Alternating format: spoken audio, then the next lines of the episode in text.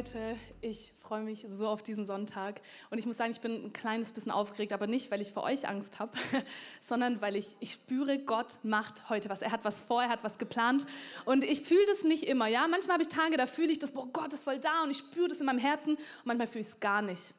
Und heute bin ich aufgewacht und ich sage es euch heute, ich, ich spüre so krass, dass Gott er, er, ist vorbereitet. Er ist nicht überrascht, hoch, das ist ja ein paar Leute, sondern du, du, du, du, du, jeder Einzelne, der heute da ist, Gott wollte dich hier haben.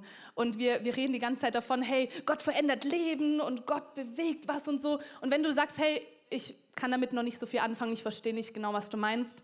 Hey, ich, ich habe den Wunsch auf meinem Herzen, dass es heute, dass heute das wirklich, dass du es ergreifen kannst, dass du auf einmal merkst, hey, dieser Gott, der ist wirklich lebendig.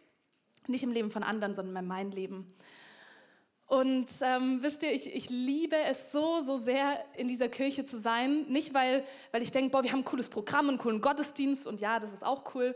Aber weil mein Leben verändert wird in dieser Kirche und immer, immer wieder, weil ich merke, Gott, er ist kein toter Gott. Er ist keine Religion, sondern er ist ein Gott, der, der eine Beziehung will.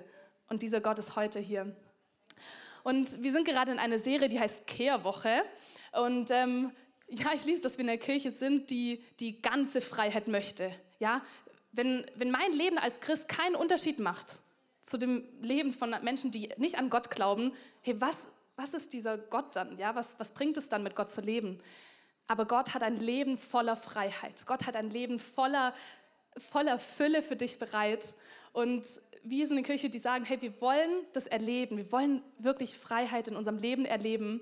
Und ähm, wir haben die, die letzten Wochen hatten wir schon richtig geniale Predigten dazu. Wenn du mehr über das Thema auch wissen willst, wir hatten zum Beispiel in Villingen, Schwenningen, hat der Johannes über Generationsflüche, Brechen geredet. Die Michi hat frei von ungesunden Beziehungen geredet. Nächste Woche kommt der David und redet über Großputz von meinen Unfreiheiten. Und du darfst sehr gerne einfach auf unserem Spotify oder ja, ich glaube Spotify, kannst du nachschauen und dir die Predigten reinziehen. yes. Ich habe zwei Fragen an euch. Und zwar, wer von euch liebt es zu putzen? Hand hoch. Oh, wow, das sind echt viele. Ähm, ich merke mir die Gesichter. Ich komme später auf euch zu. Ihr dürft gerne mal bei mir putzen. Und wer von euch liebt es, eine saubere und aufgeräumte Wohnung zu haben? Okay, darf ich kurz sehen, wer nicht? Ja, okay, ich dachte mir, ja, wir lieben es doch alle, dass es sauber ist, dass es aufgeräumt ist, dass der Schmutz draußen ist. Und das Putzen, ich finde es so krass, wie schnell es dreckig wird, ja. So kaum habe ich gestaubsaugt, zwei Tage später kann ich wieder staubsaugen. Und man muss es immer wieder tun. Wenn ich den Müll rausbringe, dann fällt halt trotzdem wieder Müll an. Und wenn ich es aber nicht aufräume, ganz logisch, sammelt sich der Müll immer, immer, immer, immer mehr an. Und deswegen wollen wir heute da rangehen und sagen, hey, wir wollen da, wo Müll ist, da, wo Dreck ist in meinem Leben, da wollen wir hinschauen, nicht wegschauen und wir wollen das rausbringen. Als Gemeinde sind wir auch, ähm, es heißt in der Bibel, wir sind der Tempel des Heiligen Geistes. Ja? Wir sind ein, ein Haus Gottes. Das bedeutet, wir, ähm, es, ist, es geht nicht darum, ich, ich alleine, ich bin der Tempel, sondern wir gemeinsam, kannst du mal rumschauen, ja, wir alle zusammen sind der Tempel Gottes, wo er drin wohnen möchte. Und wisst ihr, es ist nicht egal, wie wir unser Leben leben. Und das soll keinen Druck auslösen. Das soll nicht bedeuten, boah, ich muss jetzt perfektes, heiliges Christ Leben leben, sondern es geht darum, dass wir Jesus repräsentieren, dass Menschen an uns erkennen, hey, bei dieser Person, die lebt anders, die geht anders mit ihren Herausforderungen um, die geht anders mit Problemen um, die geht anders damit um, dass sie durch schwere Zeiten in ihrem Leben schon gegangen ist. Und Gott geht es nicht darum, dass wir alles richtig machen, dass wir es immer perfekt haben, sondern wie gehen wir mit unseren Schwierigkeiten um. Und vielleicht ist es eine Überraschung für dich, aber Christsein ist keine Privatsache. Es, ist, es geht nicht um dich alleine. Und deswegen wollen wir heute da gemeinsam, gemeinsam hinschauen. Und das Thema von heute heißt, wie kann ich mein Haus sauber halten? Wie kann ich mein Haus sauber halten? Wie kannst du dein Haus dich und die drumherum sauber halten. Und ähm, lass uns echt den Heiligen Geist kurz bitten, dass er dahin leuchten darf. Und ähm, es ist deine Entscheidung, gibst du ihm die Erlaubnis, dass er dir Dinge aufzeigen darf. Wir müssen uns nicht selbst überführen, uns Dinge aufzeigen, da muss ich noch besser werden und da, hey, Gott weiß das schon ganz gut, was er mit dir vorhat. Und vielleicht darfst du auch einfach heute sitzen, entspannen, es genießen, hier zu sein, aber verpasse es nicht, dass, dass Gott heute in deinem Leben was verändern kann. Lass uns kurz die Augen schließen. Gott, ich danke dir, du bist hier. Danke, dass du ein Gott bist, der an uns interessiert ist, dem es nicht egal ist, Gott, ähm, ja, wie es uns geht, sondern du fühlst mit, du bist mit dabei, Herr. Und ich danke dir, Gott, dass du heute, ja, dass du echt Dinge ans Licht bringst. Gott, wir beten, dass dein Geist, dass er wirklich heute wie mit so einer Taschenlampe auf Bereiche zeigen darf, wo wir vielleicht immer drumherum gefegt haben, drumherum gekehrt haben, die wir nicht angegangen sind, auch in unseren Beziehungen. Und Gott, wir sehen uns nach Freiheit, Gott. Wir sehen uns danach nach guten, reinen Beziehungen, Herr, mit dir, mit uns selbst und mit anderen. Und wir machen unser Herz auf für dein Sprechen. Wenn du es glaubst, sag Amen. Amen. Genau, wir schauen heute in eine Bibelstelle hinein und zwar bin ich auf Epheser 5 gestoßen. Ich habe vor kurzem diese Stelle gelesen, die ich euch später noch sagen werde, in dem Epheserbrief 5. Und der hat mich echt richtig gecatcht. Ich dachte, hey, ich habe so oft da schon drüber gelesen. Auf einmal hat es Klick gemacht, so wow, das ist kraftvoll. Und ähm, es passt perfekt zu dieser Predigt und deswegen will ich euch kurz noch mit hineinnehmen. Ähm, um was geht es denn eigentlich überhaupt im Epheserbrief? Das Hauptthema ist die Ekklesiologie. ähm, kurz, ähm, das ist die Lehre von der Kirche. Also es geht darum, hey, wer sind wir als Kirche? Was ist unsere Stellung? Ähm, Christus wird beschrieben als das Haupt der Gemeinde. Wir sind die Gemeinde und er ist das Haupt, er ist der Kopf, wir sind der Körper. Und ähm, genau, welche Stellung hat die Gemeinde in Christus? Und ihr, es geht im Glauben oftmals um einen Kampf. Und vielleicht denkst du, okay, von was genau, von welchem Kampf spricht sie? Ich kenne Kämpfe in meinem Leben. Es ist ein Kampf um unser Herz.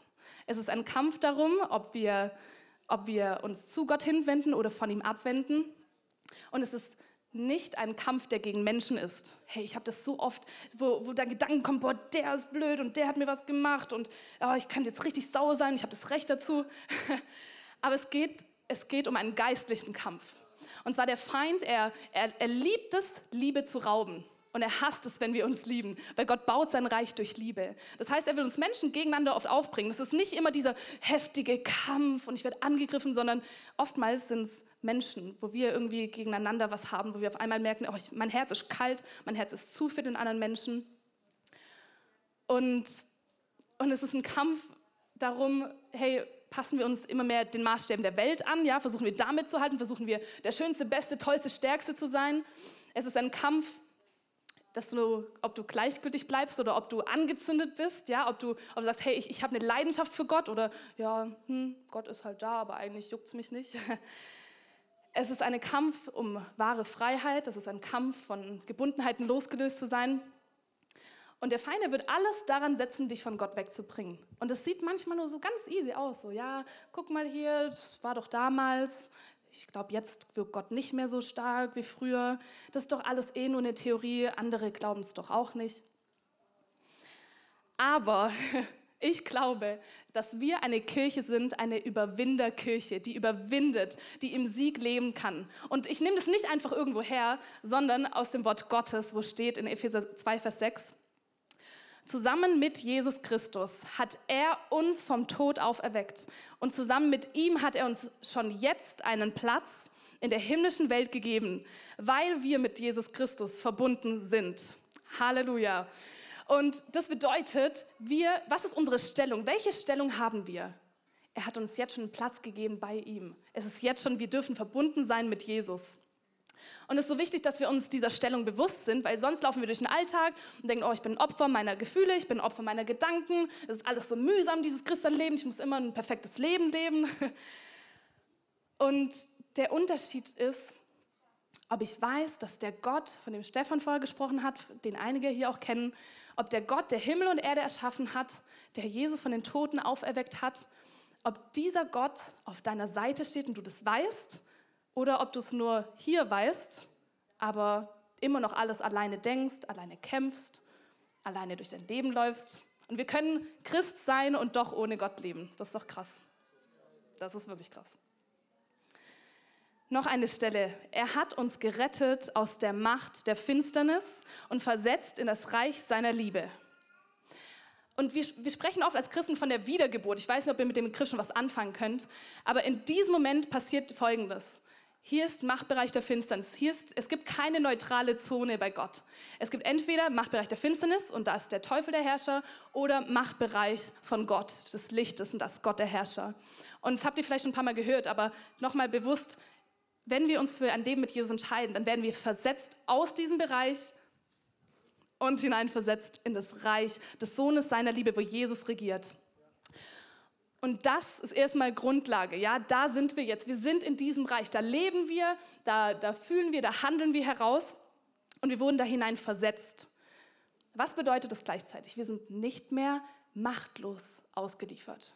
Wir sind nicht Opfer unserer Gefühle. Wir sind nicht Opfer unserer Gedanken. Wir können entscheiden. Wir haben in jeder Situation die Wahl. In jeder Situation hält dir Gott etwas hin und der Feind hält dir was hin. Die Frage ist, für was entscheiden wir uns?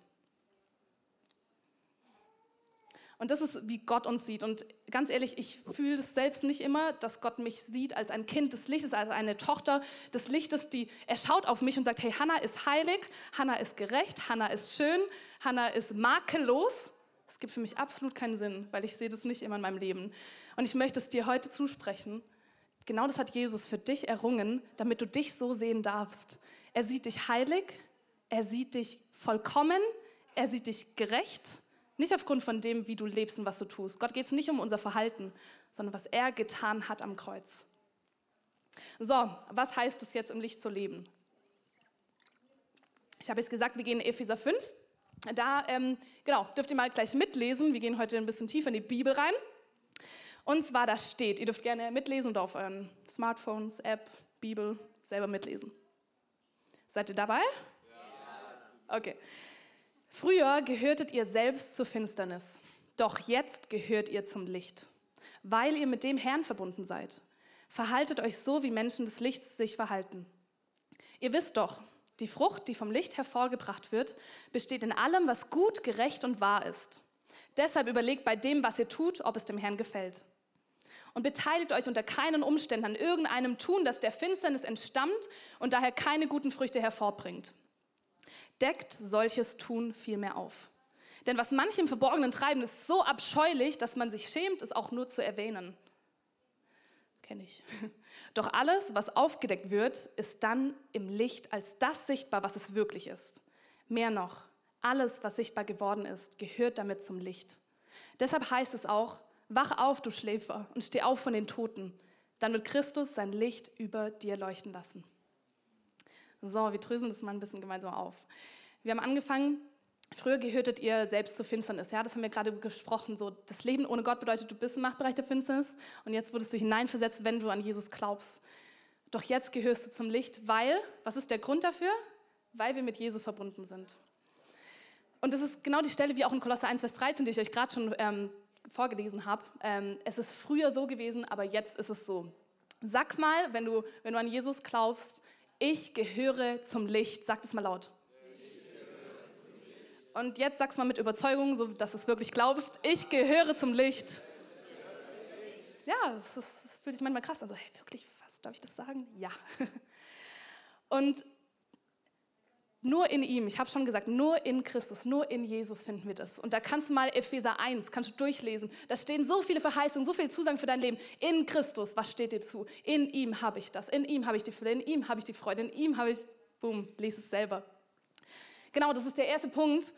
Um ein Leben im Licht führen zu können, müssen wir uns erstmal bewusst sein, hey, welche Stellung habe ich? Wer bin ich überhaupt? Und das ist Heimat und Identität. Ich lebe in einem neuen Reich, einem neuen Zuhause. Da herrscht ein Gott und er hat die Kontrolle erstmal über mein Leben, nicht mehr ich. Halleluja. Und ich weiß, wo ich herkomme und wer ich bin. Ich weiß, wo ich herkomme und wer ich bin. Und wenn du an diesem Punkt noch nicht bist, dann wirklich ermutige ich dich, fang da erstmal an, das für dich auszupacken. Lies im Wort nach, hör die Predigten dazu an, rede mit Menschen darüber und dann geht's weiter. Epheser 5, Vers 9 bis 12, da haben wir gelesen, was Licht hervorbringt. Was bringt Licht hervor? Es bringt Güte hervor, es bringt Gerechtigkeit vor, es bringt Wahrheit hervor. Okay, was fangen wir mit diesen Begriffen an? wir dürfen Gott fragen, hey Gott, gefällt dir das, was ich mache oder nicht? Und ich muss es nicht bewerten, wie es dann wird. Und frag mal in Situationen, wo du, wo du denkst, ich weiß jetzt nicht, ob das so wirklich gut war. frag einfach mal nach, hey Gott, gefällt dir das? Ich glaube, wir können ganz viel erkennen. Gefällt dir das, wie ich mit meinem Partner rede? Gefällt dir das, wie ich mit meinen Kindern umgehe? Gefällt dir das, wie ich über die Kirche denke? Gefällt es dir, Gott, wie ich über dich denke? Und er wird dann nicht kommen und sagen, du hast ja schlecht gedacht, jetzt verurteile ich dich, sondern er will dir eine neue Perspektive aufzeigen, wie du denken kannst. Gott bietet dir immer was an, was zu mehr Leben führt. Und das darfst du kurz mal machen. Du darfst kurz mal Gott fragen, hey Gott, gibt es etwas, wo dir nicht gefällt? Weil wir leben nicht mehr für uns, sondern für Gott. Gott, gibt es einen Bereich in meinem Leben, wo du willst, dass ich da anders drüber denke, dass ich da anders ja, mit Leuten drüber rede, dass ich anders mit Menschen umgehe, anders mit meinem Partner, mit meinen Freunden, mit meiner Familie, mit Menschen, die vielleicht eine komplett andere Meinung als ich haben. Weil Gott hat was Besseres bereit. Yes, ich äh, will euch kurz erzählen, wie das bei mir ähm, in meiner Familie schon war. Wenn ihr meine Familie kennt, ähm, immer wieder kommen Leute auf mich zu, boah, ihr seid so eine krasse Familie und ihr geht so mit Gott und ihr lebt so tolle Sachen und Wunder und äh, bestätigt. und boah, ihr habt so heftige Kinder, die so im Glauben stehen, wie geht es? Und wisst ihr, das war nicht immer so. Man sieht jetzt den Outcome. Ähm, und wenn ihr mich kennt, werdet ihr mir das jetzt vielleicht nicht glauben. Aber ich war früher, ähm, ich war ziemlich schnell sehr gereizt, ich war ziemlich schnell sehr zornig und ich, hab, ähm, ich war mit mir selbst sehr unzufrieden. Ich habe mich selbst nicht wirklich annehmen können in, in meinem Körper. Ich habe mich immer verdammt, wie ich aussehe und es reicht nicht und nie genug. Vielleicht kennst du die Gedanken. Und und ich habe das richtig an meine Familie rausgelassen. Ja, ich war mit mir unzufrieden und ich habe das meiner Familie gezeigt. Ich habe jeden Blick, hat mich, hat mich genervt von meinem Vater, das habe ich ihm auch gesagt. Ähm, ich war auf meinen Bruder so, ich war so wütend auf ihn so oft und ich hatte nicht immer einen Grund. Und ähm, ja, ich habe echt gemerkt, irgendwie passt das nicht mehr. Ich bin zu anderen, zu meinen Freunden, bin ich so lieb und bin so heilig und so toll zu denen und in meiner Familie, es war immer mehr eine Größe, ein größerer Spalt so zwischen dem, wie ich nach außen bin und dem, wie ich in meiner Familie war. Und mein Bruder, der hat was sehr Unbequemes gesagt, aber das hat wirklich was verändert. Mein Bruder hat irgendwann gesagt, Hannah, wenn das so weiter ist, wenn es so weitergeht, wie du dich uns gegenüber verhältst, dann weiß ich nicht, ob wir später mal wieder überhaupt was miteinander zu tun haben. Und es hat so getroffen, weil mein Wunsch war immer, wir haben zum Teil auch Zerbruch in der Familie und mein Wunsch war immer, hey, bei uns ist es anders, wir werden keinen Zerbruch haben. Und auf einmal war es so, oh wow, ich bin daran ja beteiligt. Und er hat es angesprochen und das Problem war nicht, dass ich nicht gesehen habe, irgendwie da stimmt was nicht und meine Familie ist irgendwie, irgendwie ich, ich, ich habe so einen Hass und so eine Wut oft, sondern das Problem, das ich hatte, war, ich habe nicht geglaubt, dass Gott mich verändern kann. Ich dachte, boah, das bleibt so, als ob, ich, als ob ich so eine Liebe für meine Familie empfangen kann, als ob ich so eine Freude haben kann wieder an ihnen. Und ich, ich habe das nicht mehr geglaubt. Und deshalb waren immer die anderen das Problem. Deshalb waren es immer meine Eltern, mein Bruder, aber ich nicht. Und das ist eine der größten Lügen, die wir oft haben als Christen auch oder auch als Nichtchristen. Ich bin halt so. Ja, ich bin halt so. Ich bin halt so zornig. Ich bin halt so nicht so einfühlsam. Ich ich bin halt abhängig von, von dieser Sucht von Pornografie. Ich bin das halt, ich kann ja nichts machen. Das stimmt, das stimmt, richtig. Du kannst nichts machen, wenn du nicht Jesus hast. Weil durch Jesus kann sich alles verändern. Und ich will euch sagen, wie das bei mir war. Ich habe angefangen zu sagen, hey Gott, okay, ich sehe das, ich sehe das Problem, ich bin ehrlich, ich bringe es ans Licht, da ist ein Problem, ich verleugne es nicht mehr. Und ich will verändert werden. Veränder du mein Herz. Und er hat das getan. Und heute kann ich meine Familie aus reinem Herzen lieben. Und ich, wir feuern uns gegenseitig an. Und das ist heftig, was Gott gemacht hat. Er ist komplett wiederhergestellt. Und damit möchte ich dich heute so ermutigen, wenn du, wenn du Gott dein Herz hinhältst und sagst, Gott, veränder du es. Er macht es. Wie lange es dauert, keine Ahnung. Es war ein Prozess von Jahren. Manchmal ist es gleich, aber Gott kann es. Und es geht nicht mehr darum, wer du denkst, wer du bist, sondern was Jesus sagt, wer du bist. Nochmal. Es geht nicht mehr darum, wer du denkst, wer du bist. Ob du dich so fühlst, als ob du ein Kind des Lichts bist oder denkst, ich bin der größte Versager, sondern was sagt Jesus, wer du bist. Und wenn wir das nicht klar haben, werden wir immer in die gleiche Spirale kommen. Immer, immer wieder. Ich bin ein Kind des Lichts und deshalb muss ich nicht mehr. Merkt ihr diesen Satz? Ich bin ein Kind des Lichts und deshalb muss ich nicht mehr zornig sein. Ich kann's. Gott lässt uns immer noch die Wahl. In Vers 12 Da lesen wir, was sollen wir jetzt genau tun. Ich liebe es, dass die Bibel uns klare Anweisungen gibt. Es ist nicht, hier, halt dich daran und jetzt wird selber damit fertig, sondern hier ist die Wahrheit. So kann Leben im Licht aussehen. Und er sagt, also Gott sagt in seinem Wort, was wir tun können, deckt diese Taten auf. Stellt sie bloß bringt Finsternis ans Licht, deckt es auf. Und das ist auch beim, beim Hauskehren, Fegen, kennt ihr diese Ecken, wo man da so drumrum und das sieht ja niemand und da im Keller, da geht ja eh niemand hin. Aber hey Gott, er möchte überall Licht reinbringen. Und das griechische Wort für bloßstellen, das bedeutet auch tadeln. Ja, wir dürfen das wie strafen. Wir dürfen diese Schuld, Dinge, die nicht gut sind in unserem Leben, wir dürfen das strafen. Wir dürfen sagen, hey, das gehört nicht mehr zu mir. Das ist Unrecht. Das darf nicht mehr sein. Und in dem Moment, in dem du, in dem ich, in dem du Dunkles ans Licht bringst, da verliert die Finsternis die Macht. in dem Moment, in dem wir Dinge ans Licht bringen, sagen, Gott, hier, ich gebe es zu, da ist es dunkel in meinem Leben, da verliert die Finsternis die Macht. Und was hält dich auf? Was hält dich auf, Dinge ans Licht zu bringen? Bei mir war es lange so, oh wow, wenn Leute erfahren, dass ich so in meiner Familie bin, oh wow, was werden die über mich denken? Das war richtig Menschenfurcht. Das war richtig, boah, wenn die das wüssten. Vielleicht ist es Scham. Ich habe mich lange dafür geschämt, so, boah, wenn, ich kann doch nicht denen sagen, dass ich so über mich denke und dass ich manchmal so unreine Gedanken habe. Die denken doch alle, ich bin die perfekte Christin. Und ich habe angefangen, mit Menschen darüber zu reden, habe ihnen gesagt, hey, diese Gedanken beschäftigen mich und das macht mich fertig.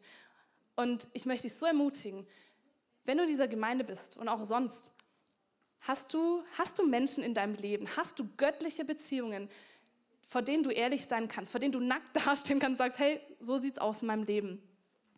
Weil es wird sonst immer wieder kommen, so, oh, ich und meine Gedanken und der Feind will nicht, dass es ans Licht kommt, will nicht, dass es rauskommt, weil er weiß, dann kommt Freiheit, dann kommt Licht rein, dann kommt Gott rein. Zweiter Punkt also, ich halte mein Haus sauber. Wie?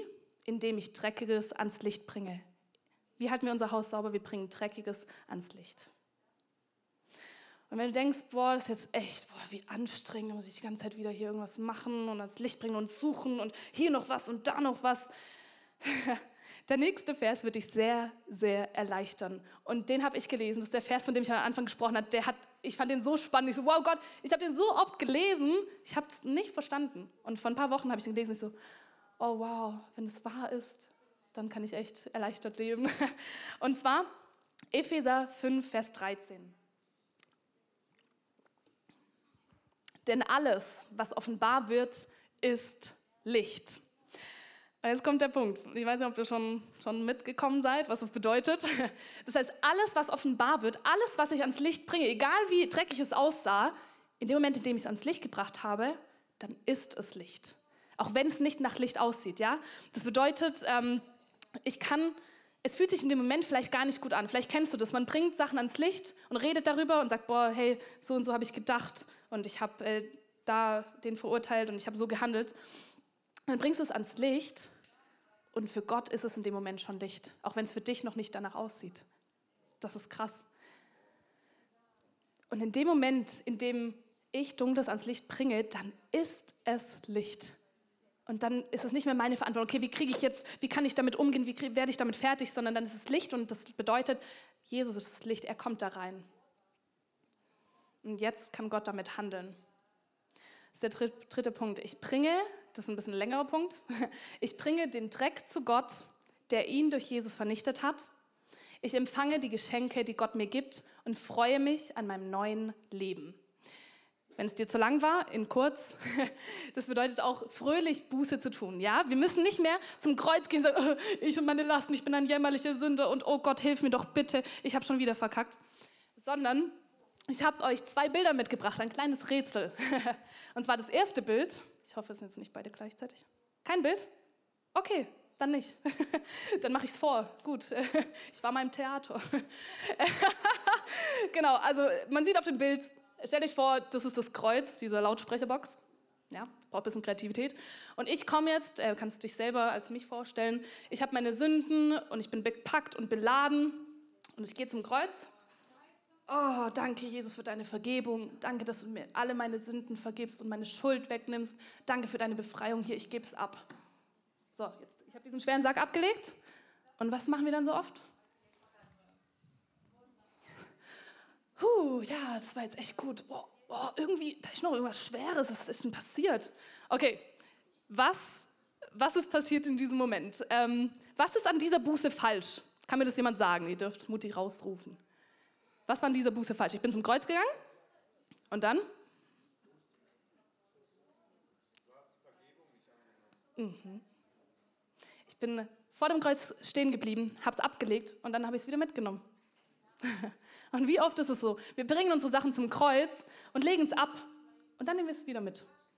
Aber im Kreuz, wenn wir durch das Kreuz gehen, wenn wir, wenn wir dieses Leben ergreifen, das Jesus für uns bereit hat, wenn wir die Sünden vergeben bekommen, dann bekommen wir das Vergeben. Sein Wort gilt. Das heißt, mir ist vergeben und ich darf jetzt in das neue Leben eintreten und ich bekomme, ich bekomme Geschenke von Gott, ich bekomme Freiheit, ich bekomme Freude, ich bekomme Frieden, die ich mir nicht erklären kann. Aber das ist das neue Leben und lass uns hier rübergehen, lass uns nicht vor dem Kreuz stehen bleiben und gar nicht ergreifen, was eigentlich für uns bereitsteht.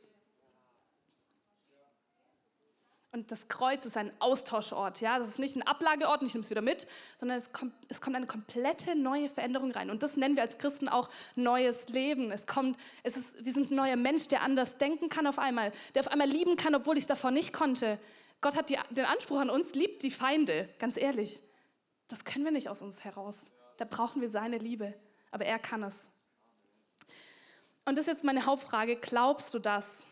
Glaubst du, dass das, was am Kreuz für dich errungen wurde, dir jetzt zusteht? Ja? Glaubst du, dass du, dass du jetzt eine Liebe in deinem Leben haben kannst, die nicht von dieser Welt ist? Glaubst du, dass du einen Frieden haben kannst, der deinen ganzen Verstand übersteigt? Glaubst du das? Glaubst du es für dein Leben? Und das, was, was du sprichst, das zeigt dir, was du glaubst. Ich frage mich öfters so, hey ähm, Gott, ich weiß nicht, wo stehe ich gerade im Glauben? Glaube ich dir überhaupt oder nicht? Hey, davon, wovon wir sprechen, das glauben wir. Das zeigt es uns ganz gut auf, ja? Und die ganze Zeit sagt, oh ja, boah, das Leben mit Gott, irgendwie alles so mühsam und anstrengend und weiß auch nicht, ob der überhaupt mich liebt. Das zeigt, ob ich glaube, dass er mich liebt. Das zeigt, ob ich weiß, er hat einen guten Plan für mein Leben. Und das ist jetzt meine Frage an dich. Was möchtest du persönlich in deinen Beziehungen sehen? Ich kenne deine Beziehungen nicht, vielleicht ein paar, aber Gott kennt deine Beziehungen. Er weiß, wo du drin stehst. Er weiß, welche, mit welchen Herausforderungen du kämpfst, welche Probleme du hast, die du vielleicht jahrelang verborgen hast.